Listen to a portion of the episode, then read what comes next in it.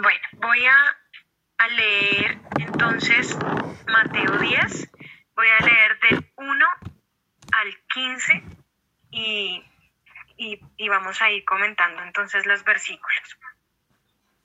Empiezo. Jesús llamó a sus doce discípulos y les dio poder para expulsar a los espíritus inmundos y para curar toda enfermedad y toda dolencia. Los nombres de los doce apóstoles son estos. Primero, Simón llamado Pedro y su hermano Andrés, Santiago el de Zebedeo y su hermano Juan, Felipe y Bartolomé, Tomás y Mateo el publicano, Santiago el de Alfeo y Tadeo, Simón el cananeo y Judas el Iscariote, el que, el que le entregó. Jesús envió a estos doce después de darles las siguientes instrucciones. No toméis las rutas de los paganos ni entréis en poblados de samaritanos. Dirigíos más bien a las ovejas perdidas de la casa de Israel. Id y proclamad que el reino de los cielos está cerca curad enfermos, resucitad muertos, purificad leprosos, expulsad demonios. Gratis lo recibisteis, dadlo gratis. No os procuréis oro, ni plata, ni cobre en vuestras fajas, ni alforja para el camino, ni dos túnicas, ni sandalias, ni bastón, porque el obrero merece su sustento. Perdón un segundo en, la ciudad o pueblo en que entréis, informaos si hay en él alguna persona digna, y quedaos allí hasta que salgáis. Al entrar en la casa, saludadla. Si la casa es digna, llegue a ella vuestra paz, mas si no es digna, vuestra paz se vuelva a vosotros. Pero si no os acogen ni escuchan vuestras palabras, al salir de la casa o del pueblo aquel, del pueblo aquel, sacudíos el polvo de vuestros pies. Os aseguro que el día del juicio habrá menos rigor para la tierra de Sodoma y Gomorra que para aquel pueblo. Y voy a dejar hasta ahí entonces. Y quisiera que, pensáramos en, en, lo que dice el versículo, el capítulo 9 al finalizar para poder entender un poco más lo que dice el 10 el último versículo del capítulo 9, que es el 37 y 38, dice, Entonces dijo a sus discípulos, La mies es mucha y los obreros pocos. Rogad pues al dueño de la mies que envíe obreros a su mies. Siempre, em, pues yo, yo pensaba que él estaba, que los evangelios como que se escribían como por capítulos, pero según entiendo, pues eran como pues no habían capítulos ni versículos, eran, eran, las, eran los libros eh, completos, entonces no podemos desconocer eh, lo, que, lo que decía antes del capítulo, ¿sí? Entonces cuando él está hablando ahí de, de los obreros pocos y después dice que llama a los doce, ah, me, me llama la atención también porque mm, porque pues nos está, nos está haciendo también como un llamado personal en este, en este día, porque nosotros también somos parte de, ese, de, esos, de esos discípulos que Él llama y nuestro llamado eh, lo tenemos que empezar a discernir, porque ese llamado que Él hace es irrevocable. Entonces, si es un llamamiento irrevocable, necesitamos entenderlo para poder aceptarlo y para poder cumplirlo y, ser como muy conscientes de, lo que el Señor nos está, nos está llamando a hacer. Porque aquí dice que los obreros son pocos y todos nos damos cuenta que por lo menos ahora en, en lo que estamos nosotros estudiando y, en lo que estamos viviendo, pues sí, sí, sí han ido en aumento, pues son más pocos. O sea, comparados de pronto con, con otro tipo de, de ejercicios, pero pero lo que nos invita el Señor es a orar para que seamos nosotros también esos intercesores para, para, para ese llamado, no solamente para que otros sean llamados, sino para que nuestro llamado y el de nuestros hermanos y el de nuestra familia se cumpla. Yo escuchaba porque traté de, primero hacer como lo que, o pensar en lo que el Señor me quería mostrar cuando leía y lo contrasté también como con una enseñanza de Joseph sobre Joseph Sánchez sobre este capítulo 10 y él decía que cuando nosotros tenemos un sentimos una necesidad, como como vemos una necesidad, más que sentirla, la vemos, vemos esa necesidad, es porque ahí hay un llamado. Yo lo digo personalmente, yo yo nunca me imaginé que mi llamado fueran los niños, pero yo siento que mi llamado son los niños porque veo veo a los niños y siento como algo que todavía no he podido identificar, pero está ahí. Entonces, cuando el Señor habla de, de rogar pues al dueño de la mies que envíe obreros a su mies, eh, Joseph decía que cuando sentimos esa necesidad o la vemos y hay algo en nuestro corazón que se mueve, que le roguemos a ese dueño de la mies que nos ayude a identificar si somos esos obreros para esa mies que Él está poniendo en nuestro corazón. Entonces, antes de empezar con el 10, quería que pensáramos también si cuál es ese llamado, ¿Qué, cuál es esa, de pronto no lo sabemos, de pronto sí. Hay, hay unos que, que ya lo tienen identificado y ya el Señor se los mostró, pero de pronto para los que no lo, no lo saben, que pudiéramos ser muy sensibles a lo que el Señor está permitiendo que veamos y esa necesidad que de pronto mueve nuestro corazón, por ahí puede ser el llamado. Y es ahí donde tenemos que pedir al Señor que nos muestre si somos los obreros para esa mies que, que Él está poniendo en nuestro corazón. Ahora sí, si vamos a, al, al, versículo 1, voy a, a leerlo nuevamente, Jesús llamó a sus doce discípulos y les dio poder para expulsar los espíritus inmundos y para curar toda enfermedad y toda violencia. Pues yo creo que todos cuando leemos los doce, a sus doce discípulos, pues nos, nos acordamos de las doce tribus.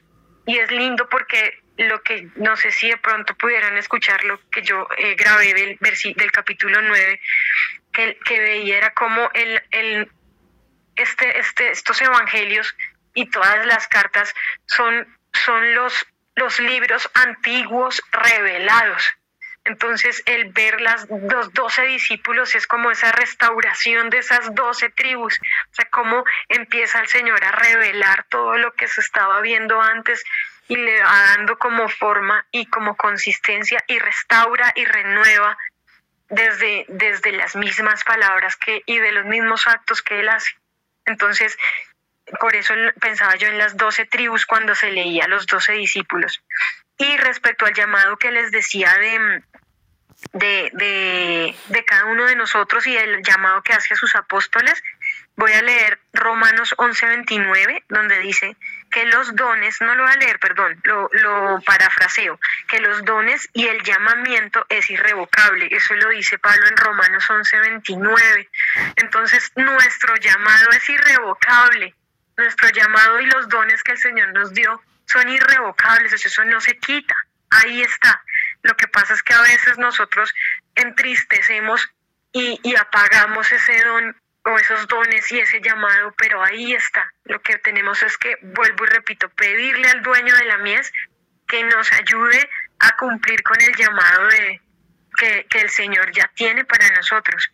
Y lo que vemos después cuando Estamos en, en los siguientes versículos. Después ya de leer los, los 12, habla de, de las palabras que el Señor, el Señor dice, ¿no? Entonces, vemos que mm, él, él, lo primero que dice es, no toméis la ruta de los paganos ni entréis en los en poblados de samaritanos. Entonces, cuando nosotros empezamos a buscar ese llamado, cuando nos sentimos llamados por el Señor, es un primer llamado, cuando nos sentimos llamados aquí estamos nosotros porque nos sentimos llamados por Él. Cuando nosotros sentimos ese primer llamado y, estamos acercándonos a Él por medio de su palabra, nosotros nos, nos, manda el Señor o nos da unas instrucciones. Dice, no toméis la ruta de los paganos ni entréis en poblado de samaritanos. Porque este es el primer llamado de los discípulos. Eh, después sí los envía a los confines de la tierra, pero en el primer llamado, cuando nosotros estamos acercándonos a Él, cuando estamos tratando de, entender su palabra, de conocerlo para amarlo, Él, él dice, no, no se vayan por, por las rutas de los paganos. O sea, no, no tenemos... Ahí sí entiendo un poco más cuando Marisol habla de la mezcla porque mm, a veces cuando estamos, estamos, o sea, yo no, yo siempre lo he cuestionado porque yo he, pensado que Jesús nos, pues Jesús estaba con, con publicanos y pecadores, pero pues no significa que él hiciera lo que los publicanos y los pecadores hacen, ¿no?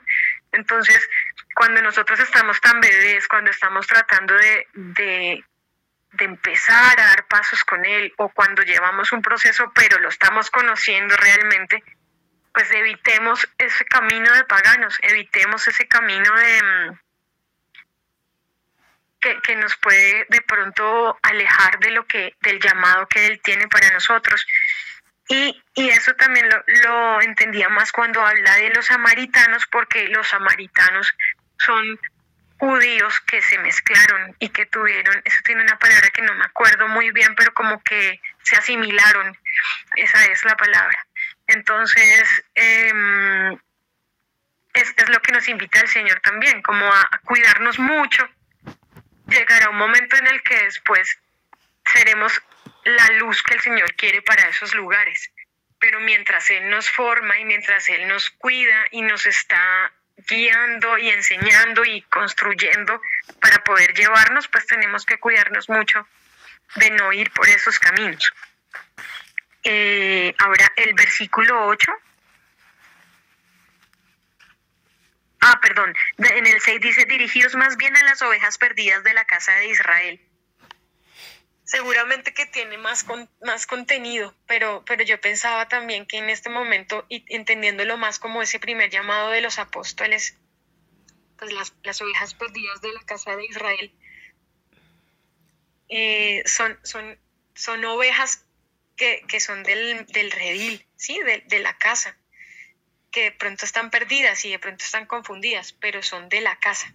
Entonces, por eso a veces o por lo menos en este momento yo pienso que, podría ser más, eh, eh, no, no, irnos como a, a, los que son, pensándolo como en nuestro, en nuestro contexto, ¿sí? no, no irnos como a los que están perdidos, lejos, sino a los nuestros, a, los de nuestra casa, como, como, no sé cómo explicarlo, como como que en medio de, nuestro testimonio con, nuestras luchas y nuestros rayes y, nuestras caídas, vean en nosotros esas personas que quieren agradarlo, que quieren amarlo más y que ese testimonio hable sin necesidad de nosotros salir y, y pensar en, en, evangelizar a los de África cuando los de nuestra misma casa necesitan ese, ese, pues no esa evangelización, sino ese ejemplo que hable de lo que el Señor también puede hacer en la vida de ellos. Ahora voy al, al versículo 11, donde dice, en la ciudad o el pueblo en que entréis, informaos si hay en él alguna persona digna y quedaos allí hasta que salgáis. Em, bueno, y dice, dice otras cosas que ya leímos para no volverlas a leer, pero yo pienso también que a veces incluso es más difícil hablar a los de nuestra casa porque nos han visto de mal genio, porque nos han visto pelear, porque nos han visto mentir, porque nos han visto eh, hacer un montón de cosas que aunque ahora nos estamos cuidando, pues las hicimos. Entonces es más difícil evangelizar o, ser testimonio y hablar del Señor en nuestra misma casa, con nuestros hermanos, con nuestros hijos, con nuestros esposos, con nuestros, con nuestros padres. Y, y, y no importa, o pienso yo aquí, creo que también el Señor nos muestra que nuestro, nuestro corazón debe estar como tan confiado en Él que el rechazo, pues podrá doler un poquito, pero, pero no nos debe importar. O sea, es, es como entrar y, y llevar la paz, llevar, entregar esa paz que el Señor nos ha regalado sin temor a que nos rechacen por eso, sin temor a que de pronto nos, nos, nos desde pronto no nos quiera volver a invitar, porque hasta, hasta por ejemplo, la comida puede ser para nosotros en este, en este momento, como lo veíamos en, en el estudio de Levítico, un motivo de rechazo. Pero, pero pues el Señor también respalda eso. Si nosotros lo hacemos con paz, lo hacemos como con su, con su misma inspiración, Él se encargará de, de llevar en algún momento la luz que está ya en nosotros a las personas que están con alrededor de nosotros. Eh, leía en el versículo 14 cuando dice que si no los reciben y si no escuchan sus palabras, que se sacudan el polvo de los pies. Y en mi Biblia me parecía tan bonito que decía que los, los pies o, o los judíos se sacudían los pies porque consideraban que todo polvo que no fuera de la tierra santa era impuro. Y aquí eh, de todo, pues se, se, se, se, sacudirían los pies de todo lugar que no acogiera la palabra. Entonces, como no decir que son impuros, pero sí como sacudirse de, todo eso que no es, de todo lo que no se, que, no acoge la palabra, sí, como como listo, listo, me sacudo y, y sigo adelante, no, no, me quedo ahí en el dolor de lo que me dijeron y cómo me trataron, y, sino listo, me sacudí y esto no era puro en este momento y no, no me va a afectar y sigo, y sigo adelante porque pues algo que, que creo que todos sabemos es que pues en ningún momento, y nosotros y todos, hasta los mismos que estudian filosofía, nadie es más que su maestro, todos los discípulos han intentado superar al maestro. Ah, em, ahorita se me escapan los nombres, pero bueno, aquí en este momento nosotros no, nosotros queremos estar a la estatura, pero no superarlo, porque Él es el insuperable, o sea, queremos acercarnos a Él porque lo amamos y, y estar a su estatura y estar como Él, no es porque queramos ganarle, sino porque no queremos agraviarlo, porque queremos amarlo, porque queremos que esté orgulloso de nosotros, y eso es lo que yo veo aquí también, que si a Jesús lo rechazaron y si a Jesús lo insultaron y hasta lo maltrataron y le hicieron todo lo que le hicieron, ¿cómo esperamos que a nosotros nos vaya sobre ruedas la vida y estemos felices que todos nos acepten? Antes al contrario, si hay algún tipo de como de no riña, sino de, de, encontronazo frente a lo que estamos nosotros proponiendo, es porque muy seguramente pues está hay una, hay una mm, lucha entre la luz y las tinieblas. Entonces, que eso también nos sirva a nosotros como de motivación para decir, Señor, estoy, estoy ahí, estoy caminando contigo, estoy avanzando contigo. Si tú sufriste, pues sufrimos, pero contigo. Y en algún momento que podrá ser en la vida eterna, y, y si Él quiere acá, acá, pues también tendremos un momento como, como le pasó a, en, con Esther y Mardoqueo, en el que de pronto nos suban sobre un caballo y nos muestren y digan, wow, lo está haciendo súper bien y, y, chévere. Y si no, pues nos basta con que, como dice la, la canción, lleguemos a su, a su a sus pies cuando estemos en su presencia y botemos nuestras rodillas y eh, nuestras coronas y digamos, Señor, solo quiero verte. O sea, mi premio es verte yo creo que muchos soñamos con ver su rostro y ese va a ser nuestro premio, ver sus ojos, esos ojos que, Dios, esos ojos que, que, Dios mío, o sea, no, no hay ojos como esos, no hay voz como esa. Yo no sé si ustedes se imaginan la voz de Jesús, pero yo creo que debió ser una voz tan dulce, pero tan fuerte, tan, tan, tanta justicia, pero tanto amor, que ese, ese va a ser nuestro premio, el poder estar con Él eternamente y disfrutarlo eternamente. Eh, sigo. Em, en el versículo, ah bueno, perdón, voy a leer del versículo 16 al versículo 25. Dice, Sabed que yo os envío como ovejas en medio de lobos. Sed pues prudentes como las serpientes y sencillos como las palomas. Guardaos de los hombres, porque os entregarán a los tribunales y os azotarán en sus sinagogas. Seréis conducidos ante gobernadores y reyes por mi causa, para que deis testimonio ante ellos y ante los paganos. Mas cuando os entreguen, no os preocuparéis de cómo o qué vais a hablar lo que tengáis que hablar se os comunicará en aquel momento, porque no seréis vosotros los que hablaréis, será el Espíritu de vuestro Padre el que hablará en vosotros. Entregará a la muerte hermano a hermano y padre a hijo. Se rebelarán hijos contra padres y los matarán. Seréis odiados por todos a causa de mi nombre, pero el que persevere hasta el final se salvará. Cuando os persigan en una población, huid a otra, y si también en esta os persiguen, marchaos a otra. Os aseguro que no acabaréis de recorrer las poblaciones de Israel antes que venga el Hijo del Hombre. No está el discípulo por encima del maestro, ni el siervo por encima de su amo. Ya le basta al discípulo ser como su maestro y al siervo como su amo. Si el dueño de la casa, si al dueño de la casa le han llamado Belzebul, cuanto más a sus domésticos. Entonces aquí aquí vemos varias cosas. Por ejemplo, en el versículo 16, donde dice que ser prudentes como serpientes y sencillos como palomas, yo veía eh, en, en Génesis 3.1, que se los voy a leer, algo que me llamaba mucho la atención, dice, en, en, en Génesis dice, la serpiente era el más astuto de todos los animales del campo que Yahvé Dios había hecho. O sea, la, la hizo muy astuta. Aquí dice que la hizo prudente.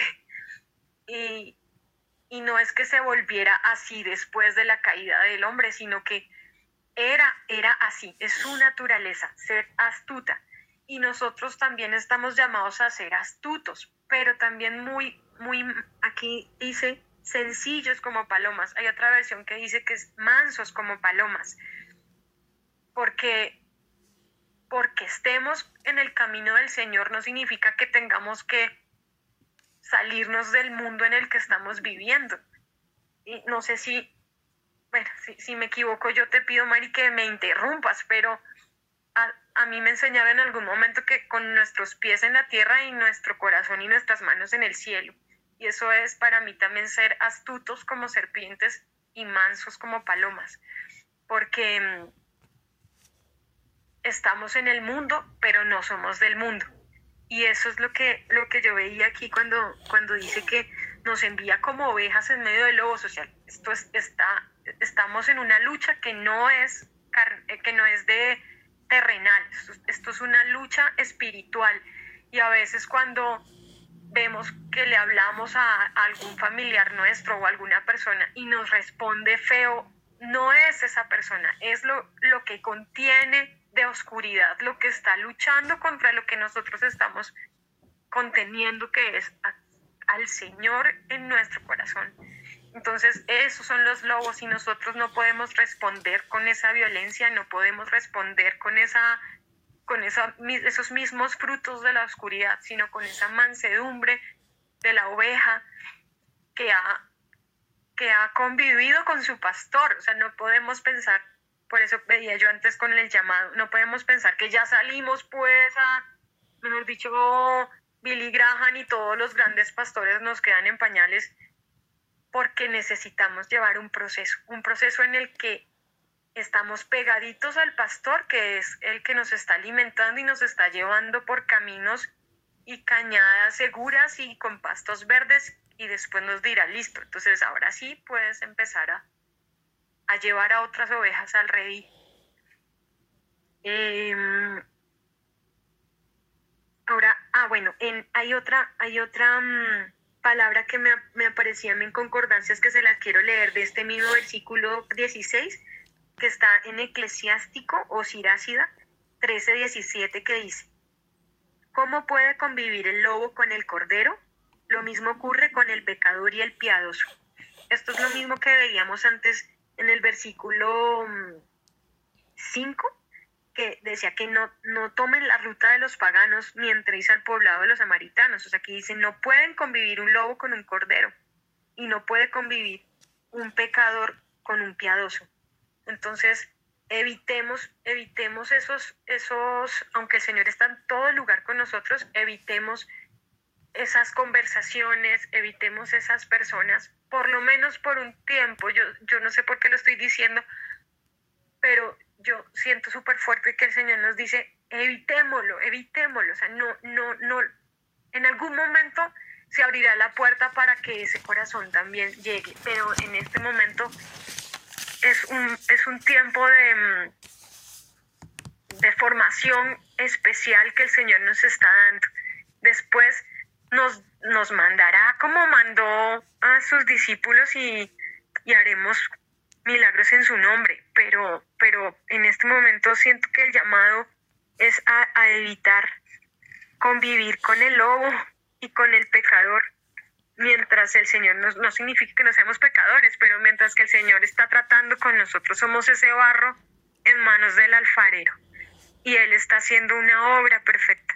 Y si le meten mano a esa obra, pues va a quedar chueca. O sea, nuestra, nuestro barro solamente lo puede tocar el Señor para que la obra sea perfecta. Cuando esta obra sea perfecta y nosotros y en nosotros pueda posarse el agua de su espíritu y de su palabra, ya podremos dar de beber sin dañar a los demás. Y la última palabra que tengo de ese versículo es está en Primera de Corintios 14:20 que dice: Hermanos, no tengáis una mente infantil, Sed niños en malicia, pero personas de mentalidad madura. O sea, no podemos em, dejarnos arrastrar por cualquier oleaje de doctrina, como dice también la palabra. Ser niños en malicia, pensar siempre bien, como también dice la palabra. O sea, piensen en todo lo bueno, en todo lo puro, en todo lo amable, pero, pero con una mentalidad madura, con un espíritu reposado. Y eso solo se logra cuando nosotros estudiamos su palabra, cuando la leemos de, de pasta a pasta, cuando no, no omitimos pedacitos, sino que la entendemos en su totalidad. Ahora voy al versículo 19, eh, donde dice, más, más no os, no os perdón, más cuando os entreguen, no os preocupéis de cómo vais a hablar, lo que tengáis que hablar se os comunicará en aquel momento. Y, y Mari, ¿será que tú me puedes ayudar a leer una, una que no alcancé a buscar? Es Éxodo 4.10. Claro que sí. 1.6. Cuando la tengas, si quieres, la puedes leer. Dice la palabra. Entonces dijo Moisés a Hashem, ay Señor, Nunca he sido hombre de fácil palabra, ni antes ni desde que tú hablaste a tu siervo, porque soy tardo en el habla y torpe de lengua.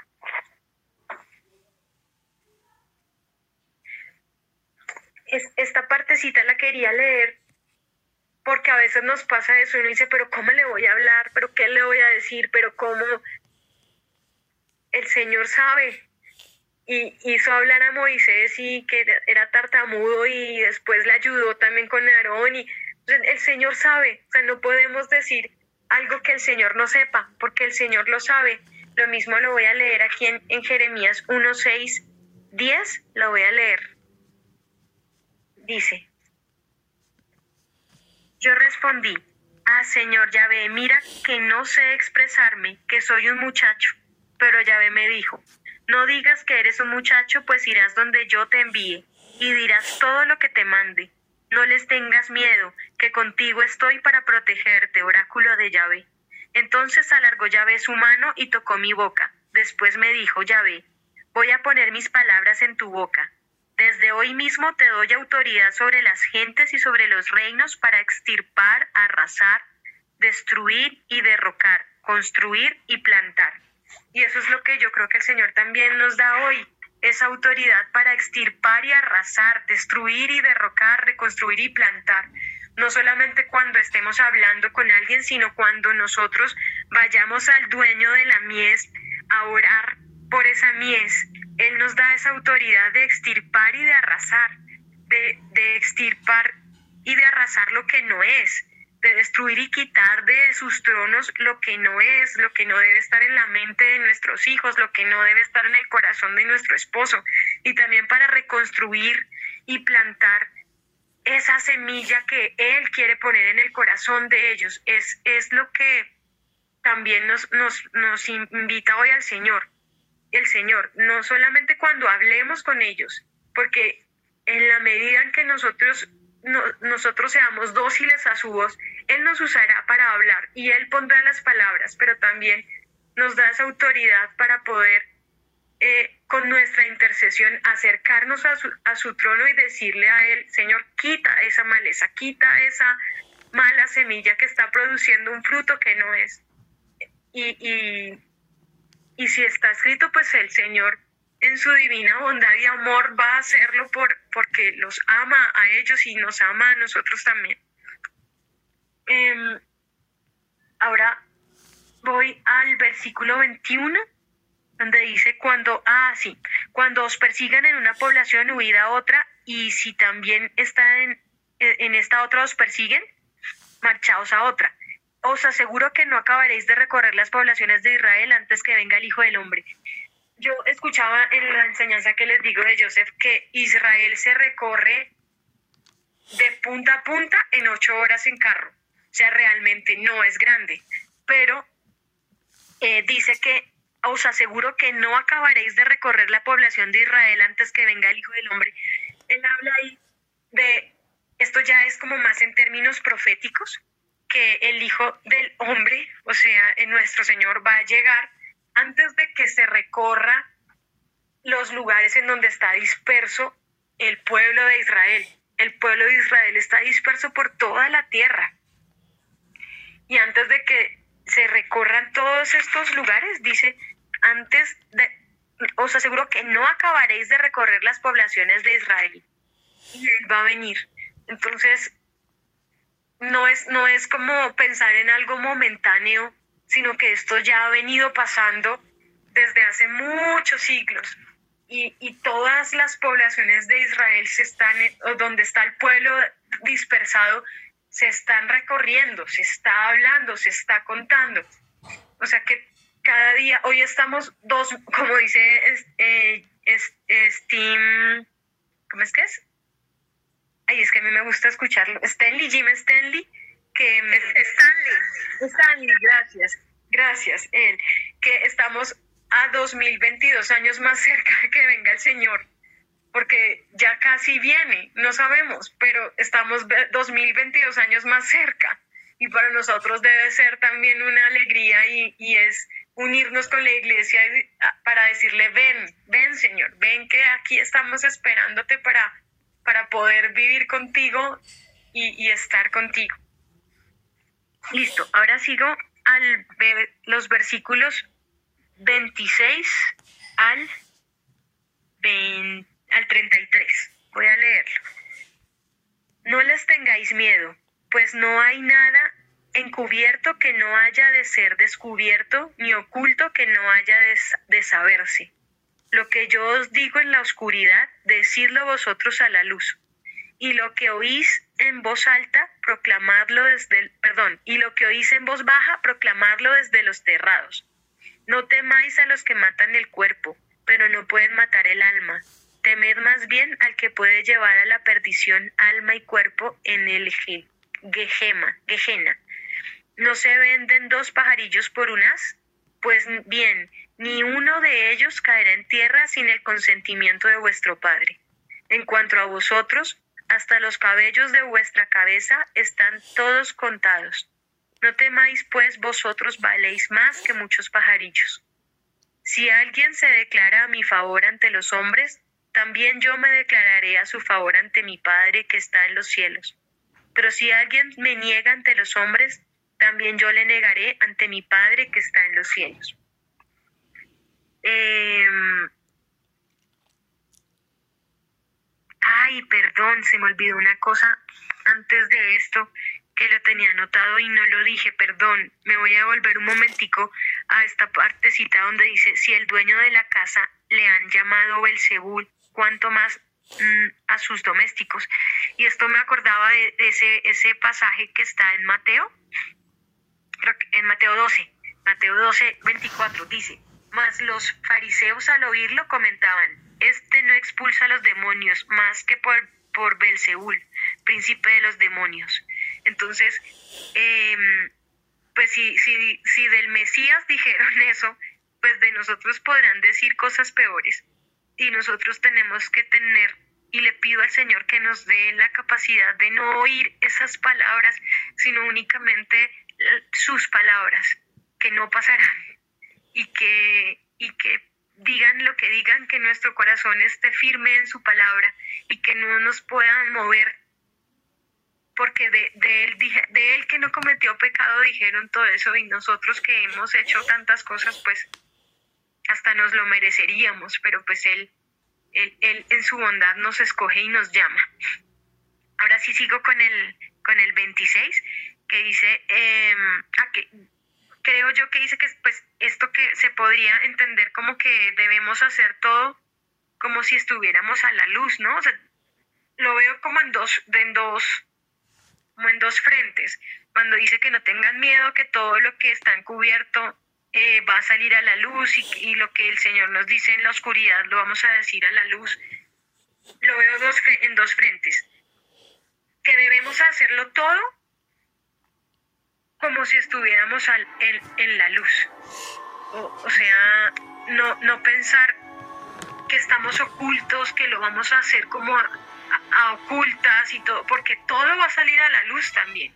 Entonces, nuestras palabras siempre tienen que ser con verdad, nuestros actos siempre tienen que ser con verdad, no, no decirle a uno una cosa y a otro otra, siempre con la verdad, porque todo va a salir a la luz. Y también lo veo por otro lado, y es que cuando el Señor nos dice a nosotros, o por lo menos que nosotros hemos visto y hemos escuchado en, nuestras reuniones que, hablamos de las revelaciones que el Señor me reveló o que esta revelación que de pronto para nosotros son, son íntimas, también las tendríamos que compartir con, con, otros y llevarlas a la luz, porque a nosotros se nos dio la revelación, que es, que es Cristo el Señor, pero, pero también hay, hay partes de su palabra que permanecen ocultas a veces por nuestros velos o porque el Señor así lo tiene eh, en, su infinita sabiduría, pero también al, momento en el que nos lo revela, puede que al revelárnoslo a nosotros y lo entendamos nosotros, lo podemos llevar a otros y por eso lo podemos vocear, vociferar en los terrados. Y, y por eso podemos llevar a otros a la verdad sin necesidad de que es que no me acuerdo cómo es que dice Mari, y lo escuché también de Abraham, que, que el hombre inteligente es el que, el que mira lo que hace el otro, pero no lo repite. Cuando se equivoca el otro, lo aprende uno del error del otro, algo así. Entonces, de pronto el Señor permite que nosotros pasemos por ciertos procesos para que llevemos a otros a, a, a, otro, no sé, lo tenía muy claro y ahora que lo fui a explicar ya no pude. Pero sí, como aprender de, la historia, exacto, como nosotros lo vivimos para llevarlo al otro, al otro que no tiene necesidad de pasar por lo mismo. Ay, no sé, perdón. Voy a dejar hasta ahí porque de pronto me estoy equivocando. El consejo o el testimonio para que otro no pase por lo que nosotros pasamos. No te estás equivocando, no te estás equivocando. Vemos en el otro, vemos en el otro lo que aún falta que salga de tinieblas de nosotros. Eso acontece, eso acontece. Y, el y por eso la misma palabra nos revela que el, que el que da testimonio de nosotros no somos nosotros mismos, ¿cierto? Y eso lo estamos viendo con Mardoqueo. ¿sí? Cuando tú hablaste de Mardoqueo, lo, está, lo estamos viendo porque él no hizo para eh, lo que hizo para ser eh, alabado por, por el hombre. Él lo hizo porque la verdad se posó en él. Y entonces él era fiel porque ya había uno que había sido fiel, que fue Dios, porque el primero fiel es él. Y con el tiempo él da testimonio, pero no para vanagloria del hombre, sino él da testimonio de sus hijos para que las tinieblas entiendan quiénes son sus hijos. Amén. Estamos, voy, ahí está bien. Eh, Diana. Sí, sí, señora. Gracias, gracias porque no sabía cómo, cómo decirlo, pero lo dijiste mucho mejor que yo. Muchas gracias. Y, y continuando con, con, los versículos que leía, como para no demorarme tanto, eh, a mí me parecía tan maravilloso que el Señor dice ahí que, los cabe, que hasta los cabellos de nuestra cabeza están contados. Y a veces uno como que no se pone a ver eso, pero pero pues obviamente en la magnificencia y el poder del creador del universo, o sea, él, puede solamente mirar tu cabeza y saber cuántos pelos tienes, pero, pero es como ver el detalle de decir que en toda su, su, su poderío, él toma tiempo para contar tus cabellos y sabe cuántos tienes. Entonces es, es como, wow, o sea, Dios poderoso también es Dios cercano, tierno, amoroso, pequeño, entre comillas, al lado tuyo contándote tus cabellos, o sea, tus cabellos físicos, pero eso también me revela a mí como, como la ternura de Dios de acercarse y tocarte y decir, tus fibras las conozco, conozco tus fibras, conozco tu interior, tu, lo que no puedes entender, también lo conozco, lo, lo sé porque Él es pues el, Todopoderoso. Ahora sigo con el, el versículo 34. Eh, voy a leer ya para terminar. No penséis que he venido a traer paz a la tierra. No he venido a traer paz sino espada. Sí, he venido a enfrentar al hombre con su padre, a la hija con su madre, a la nuera con su suegra, y a los enemigos del hombre y los enemigos del hombre serán los de su propia familia. Es, esto lo, pues yo, yo, lo alcancé a hablar un poquito antes y, y no es que eh, sea una división que dé frutos malos, porque pues del Señor, que es el árbol de la vida, ¿qué fruto va a salir? Pues vida. Pero, pero a veces sí tenemos que ser conscientes que hay este tipo de enfrentamientos cuando el Señor está generando o está moviendo, removiendo la tierra y sacando eh, cosas que no son, pues hay enfrentamientos, pero no tengamos miedo porque lo dice arriba, no, no tengan miedo, pues no hay nada que no vaya a ser descubierto, o sea, todo va a salir a la luz y todo va en su buen proceso, que es el que el Señor tiene incluso por medio de su espada, que es la palabra, ¿no? Que es esa espada de doble filo que te te corta a ti, o sea, corto de pronto al otro con las palabras, la palabra, pero me corto a mí también, o sea, corto lo malo que hay en mí también, es, es un doble filo. Sigo con el 37.